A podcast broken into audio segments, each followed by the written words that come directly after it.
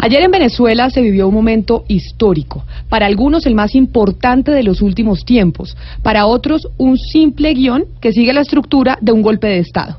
Las redes sociales se convulsionaron, una marcha de la oposición y una concentración del chavismo dividían la lectura política de los analistas. Esta es una crónica de lo que pasó ayer en Venezuela.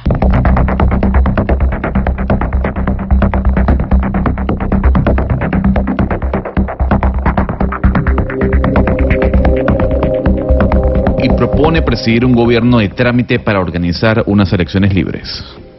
En mi condición de presidente de la Asamblea Nacional, invocando los artículos de la Constitución Bolivariana de la República de Venezuela, toda nuestra actuación basado en nuestra Constitución, ante Dios Todopoderoso, Venezuela, el respeto a mis colegas diputados y miembros de la unidad, juro asumir formalmente las competencias del Ejecutivo Nacional,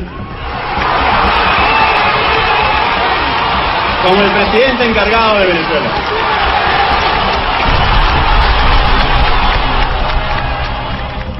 Una y treinta de la tarde, la cuenta oficial de la Casa Blanca anuncia que Donald Trump reconoce a Juan, Guaidó, presidente de la Asamblea Nacional de Venezuela, como presidente interino. 2 y 40 de la tarde, Luis Almagro, quien es el director general de la OEA, secunda a Estados Unidos en el reconocimiento a Guaidó. 2 y 45 de la tarde se reportan dos muertos en los estados de Táchira y Carabobo en enfrentamientos con la policía. 3 de la tarde, Iván Duque, desde el Foro Económico Mundial en Davos, Suiza, anuncia que Colombia no reconoce a Maduro como presidente de Venezuela. Colombia reconoce a Juan Guaidó como presidente de Venezuela y acompaña este proceso de transición hacia la democracia. A las tres y media de la tarde, Nicolás Maduro, desde el balcón del pueblo de Miraflores, rompe relaciones con Estados Unidos y le da 72 horas para salir del país a todo el cuerpo diplomático norteamericano. Le pide a la revolución cerrar filas con su gobierno. A mí me pidieron una reunión ayer. Escondido. Pero yo di mi palabra que no iba a decir nada.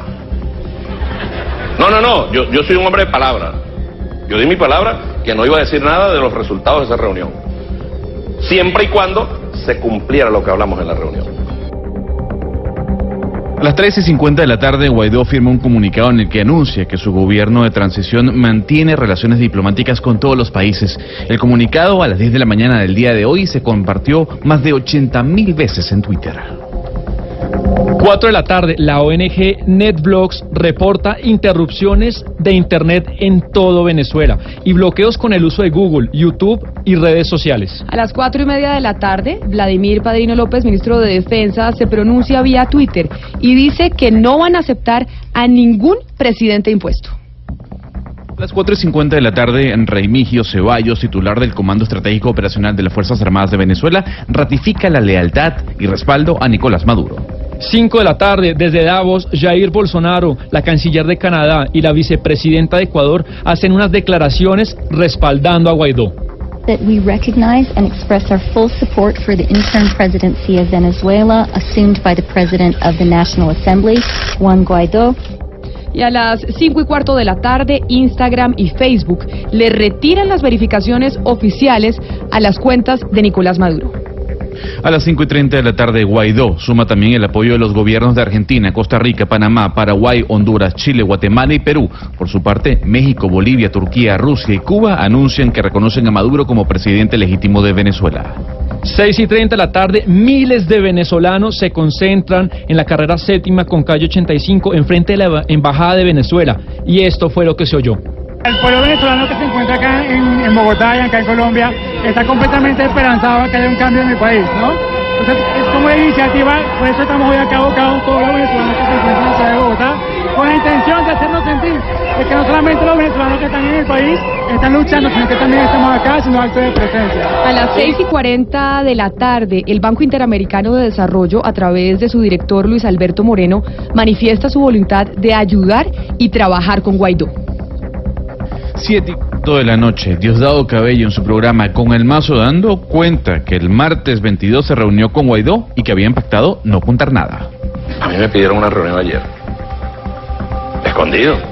Pero yo di mi palabra que no iba a decir nada. No, no, no. Yo, yo soy un hombre de palabra. Yo di mi palabra que no iba a decir nada de los resultados de esa reunión.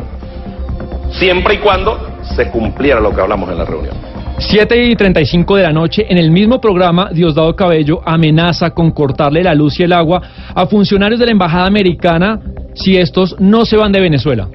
Nuestro presidente, Nicolás Maduro, firmó un decreto expulsando y rompiendo relaciones con Estados Unidos. Ellos dicen que no se van, porque ellos no reconocen a Nicolás. Está bien, quédense ahí. A lo mejor se va la luz en ese sector, no llega el gas, tanto problema que hay en este país, ¿verdad? Cuando vengan con su maletín por, la, por allá, no, valija diplomática, diplomática. Digo yo, no sé, cosas que pudieran ocurrir.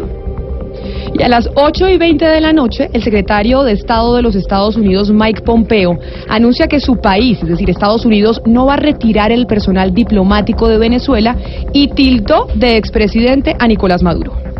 10 y 15 de la noche se reportan fuertes enfrentamientos en Petare, en San Martín, zonas populares de Caracas, a las afueras de Miraflores, no hay nadie. Esto a pesar de que Diosdado Cabello había anunciado una vigilia. Colombia está al aire.